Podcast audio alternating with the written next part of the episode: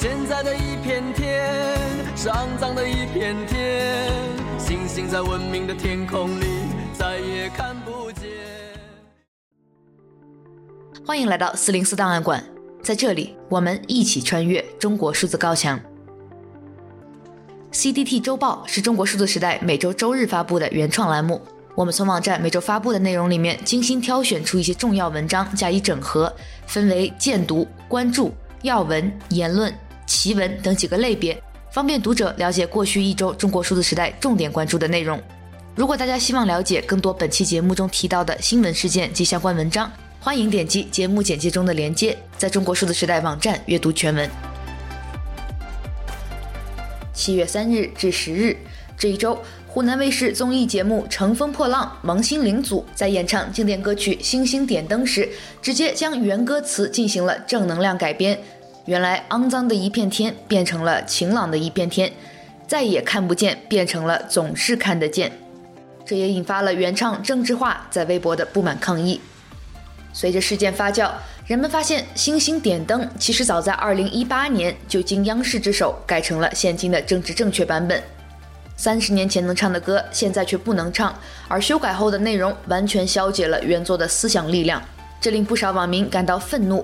继而发起了乱改歌词接力行动，各种版本的正能量歌词令人啼笑皆非，连国歌《义勇军进行曲》的歌词也被改为“中华民族到了最安全的时候”。还有网民将近期的新闻配合《星星点灯》的原曲，做出了有时代特色的改编。唐山的一片天是晴朗的一片天，存款在河南的银行里再也看不见。除了官方主导的星星舔灯式的政治正确，有网民注意到，公共舆论空间也呈现出了一种明显趋势：公众人物们的一言一行都被要求需绝对符合政治正确。就在上周，张学友在庆祝香港回归二十五周年时，仅说了“香港加油”就遭到痛批，不得已发声道歉声明，自剖爱国爱港，才勉强过关。这周，成龙又在微博因悼念知名作家倪匡的离世受到了围剿，原因是倪匡生前反共立场鲜明。成龙的评论区呈现出一片“成龙是需要管的”这样的翻车景象，也让许多人感慨：没有想到，这些极端话语的胜出，似乎就是天不能肮脏，只能晴朗的必然结果。当多元性逐渐消失，差异便只能意味着偏离、错误或低劣。从本质上看，星星不能点灯，香港不能加油，倪匡不能悼念，大概是同一件事情。这一周，在日本前首相安倍晋三街头遇刺身亡后，中文互联网上出现了为刺杀欢呼的声音，比如央视新闻“安倍已无生命体征”的微博，点赞超过两百万，评论区热评是清一色的幸灾乐祸之声。一位日本政治家不幸遭难。大量中国网民纷纷奔走相告，要吃席，要摆酒，祈祷枪手没事，安倍有事，发起线下庆祝活动，甚至以此告慰毛泽东英灵。人们争先评论着攒了一辈子的机灵，仿佛周末都因此提前了一天。与安倍相关的话题如此火爆，就连河南共青团的 B 站账号也来参与科普散弹枪的威力有多大。一时间，广西全州县的社会调剂仪式消失于公众视野。在这一场狂欢中，成为话题中心的安倍，在担任首相期间到底持有怎样的政见？为推动中日关系正常化，又做过哪些努力？好像鲜有人去了解。他只是被贴满了参拜靖国神社、为台独撑腰、美国头号走狗等标签。长期以来的仇恨教育与敌对宣传，最终带来了这种集体主义式的敌意释放。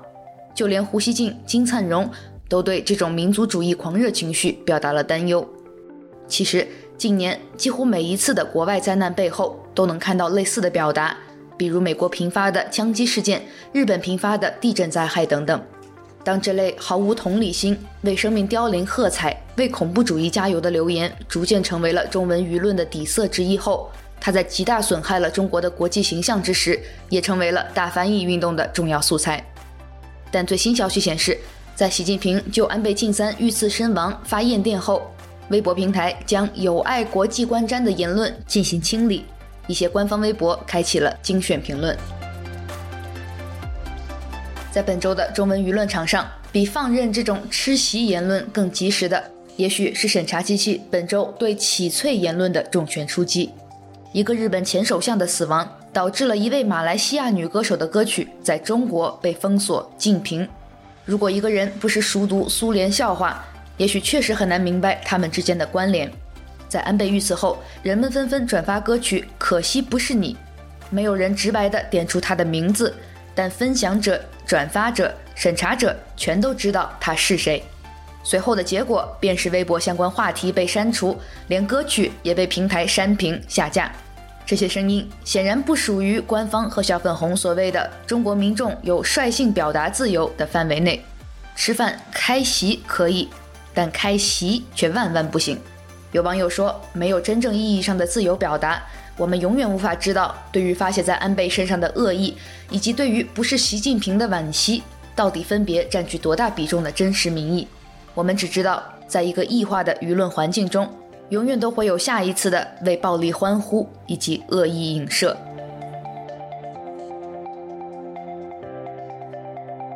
一周见读。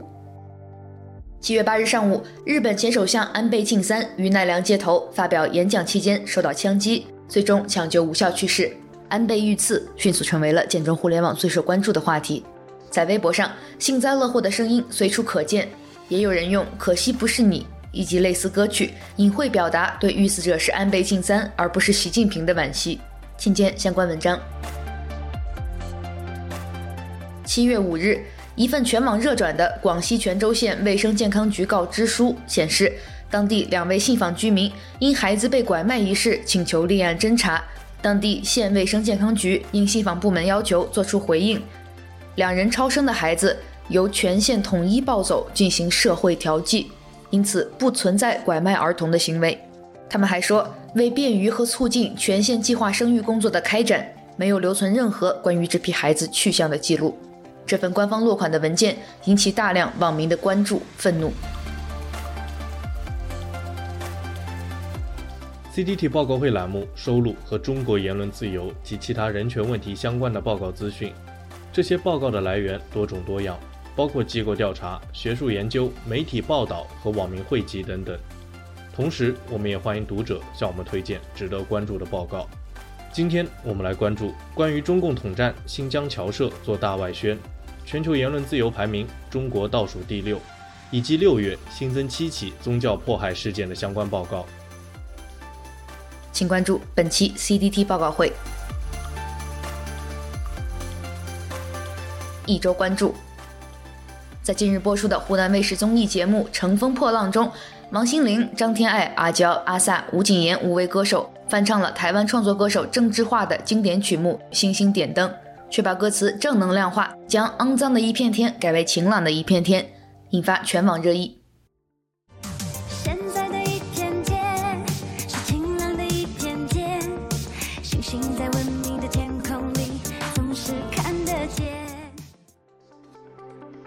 还有 B 站 UP 主制作了恶搞视频《星星点灯》。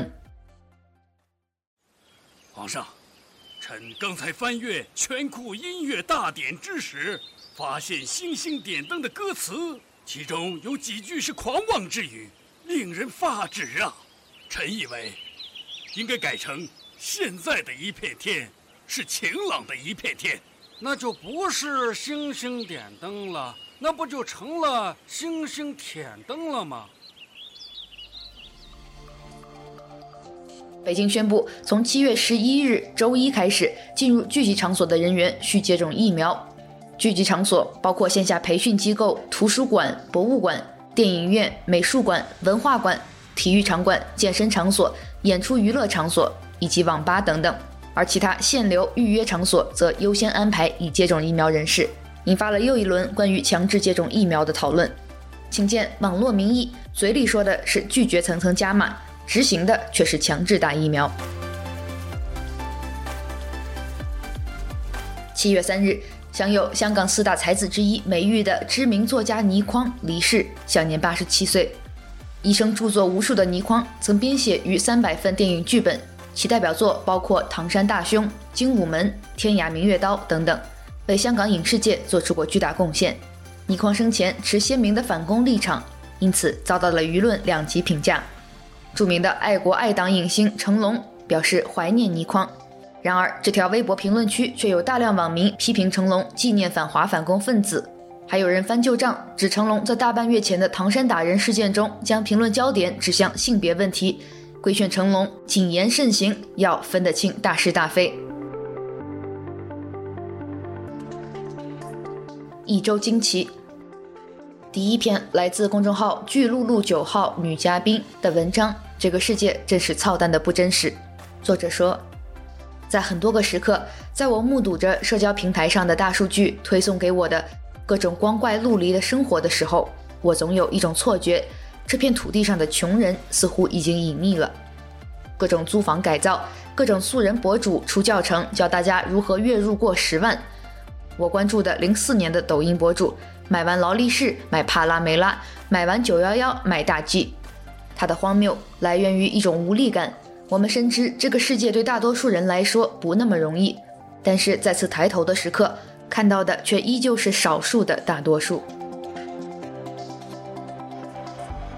在一篇已经四零四的文章中，美亚博科公司的微信公众号发布文章：核心技术突破，重磅取证小程序 PC 端 Telegram 免密取证，称在技术上实现了重大突破，支持大部分场景下的 Telegram 的免密登录。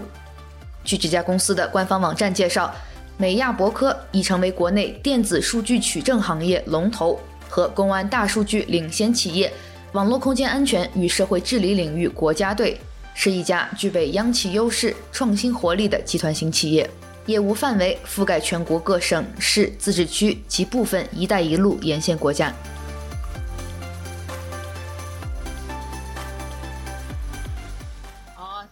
群是 KTV 的群，是我记得好像有三百多个人来这个群里面。对呀，对呀。所以说你说在微信群里面的这些名单怎么来的，这个我们也不清楚的。那如果说你进去了，那肯定是密接；没去的话，就按照次密来管理。那没去可怎么会叫次密不得呢？群里面啊，群里面在群里面不犯法吧？难道那个病毒能通通过网络传播了？我们听到的这段对话不是天方夜谭，而是上海青浦疾控中心与一位接受流调者的真实对话。请见微信公众号“魔电春秋”的文章：疾控最新发现，新冠可通过网络传播。如果你没打疫苗、没做核酸，可能还是连写字楼都进不去，地铁都搭不了，更别说跨省流动了。国内处处把你严防死守。但理论上，你却可以自由的出国旅行。今天微信公众号“高净值 Times” 的文章：星标黄马无核酸无疫苗，在北京寸步难行，却能自由通行全世界。这是一篇一挺四零四的文章。一周故事：活在中国底层是一种什么样的感受？在知乎这个问题的回答里，赞同数量最多的文章会把你引到中国南方的一个小街道——深圳沙井。也许很多人一辈子也不会知道这个地方。不同于三和大神躺平的自得其乐，沙井吧有着更多的愤世嫉俗与不甘。工资太低，食堂难吃，宿舍没网，每一条愤愤不平的帖子背后，都是一个鲜活却被困在厂房里的灵魂。请见已经被四零四的文章。来自微信公众号 “B B 机”，四十六万厂弟厂妹躺平在沙井吧。他们夹在家庭与工作的中间，犹豫挣扎。外卖平台给他们提供了一种可选项，一次次的跑单送单背后牵连着诸多人生故事和人生选择，被接纳与被抛弃，二选一的人生，可能是选择的自由，也可能只是命运的无奈。今天来自真实故事计划的文章：人到中年，他们为什么开始送外卖？少一分就能被甩开几千名，这说的不是高考，是北京积分落户。如果你是八百多万北漂中的一个，而你又恰好满足了连续七年社保等条件，那么你将有资格进入北京积分落户系统。二零二二年申报积分落户的十二万两千二百一十九人中，只有六千人能够出现，决定你能否出现的是这个系统对你的评分，而分数之和决定你是否有资格成为北京人。请见来自每日人物的文章：一位北漂妈妈积分落户的第五年。下面一周声音。这一周，诗人余秀华发微博说遭到男友家暴，被抽了上百个耳光，引起网络关注。微信公众号“三号听检票”员工对此评论：“我们需要关注的不是一个感情里的荡妇，更不是一个娇妻或是恋爱脑，更不该是那个有着诸多标签的余秀华。当暴力事件来袭时，我们最应该做且永远应该放在第一位做的事是追问。”加害者到底有没有对受害者实施暴力行为？如果实施了，伤势如何？又是怎么实施的？动机又是什么？请见文章。轮到余秀华了。第二条来自读宋史的赵大胖。咱们讨论问题的基础是把人当人。作者说，我想聊聊一个最基本的概念。如果我们要评价一件事情，最核心的问题是四个字：把人当人。人不是工具，人不是资源，人不是物品。真正领会到上面三点意思，咱们才能心平气和地讨论很多问题，不管是历史问题还是现实问题。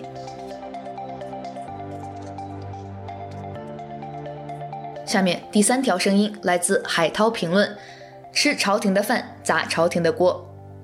作者说，这些精英和既得利益者，应该是朝廷以及体制的忠实捍卫者。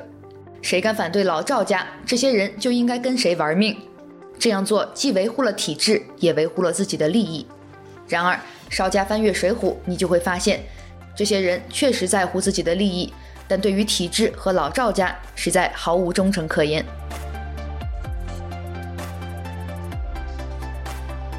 在知乎“当今社会的年轻人为什么负能量这么多”这个问题下，知乎用户道朗马泰尔这样回答。因为没有一个国家像我们一样对待自己的年轻人，这个国家的年轻人基本是除了战乱、非正常国家之外的下线，吃最多的苦，画最多的饼，分最少的资源，做最累的活，最后还要挨最难听的骂。这篇回答现在已经被四零四。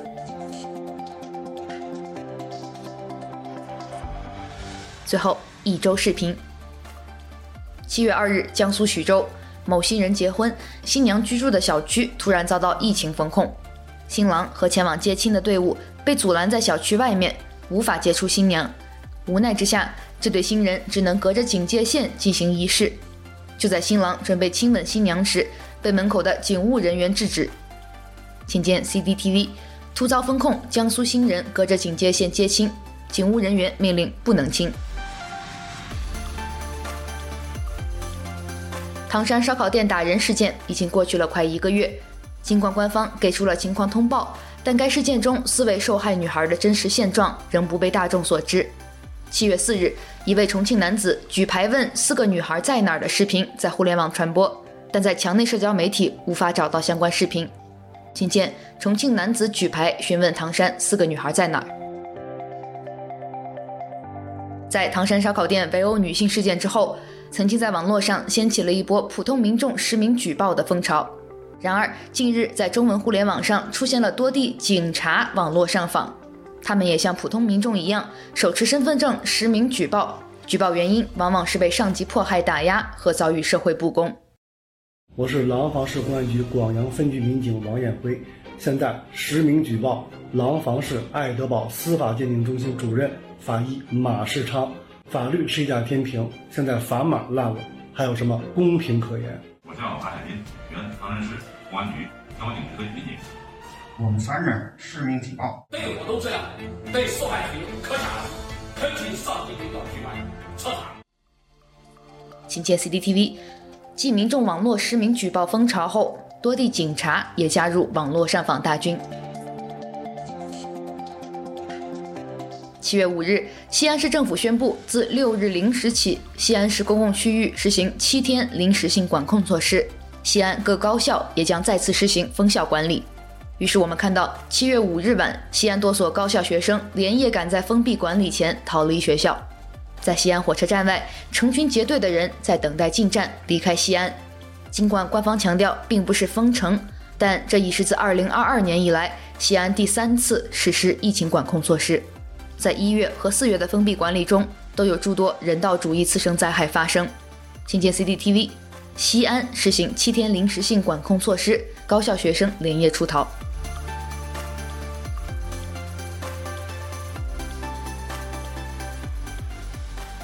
以上就是本周 cdt 周报的内容。如果大家希望了解更多本期节目中提到的新闻事件及相关文章欢迎点击节目简介中的链接在中国数字时代网站阅读全文。中国数字时代 CDT 致力于记录和传播中文互联网上被审查的信息，以及人们与审查对抗的努力。欢迎大家通过电报 Telegram 平台向我们投稿，投稿地址请见本期节目的文字简介。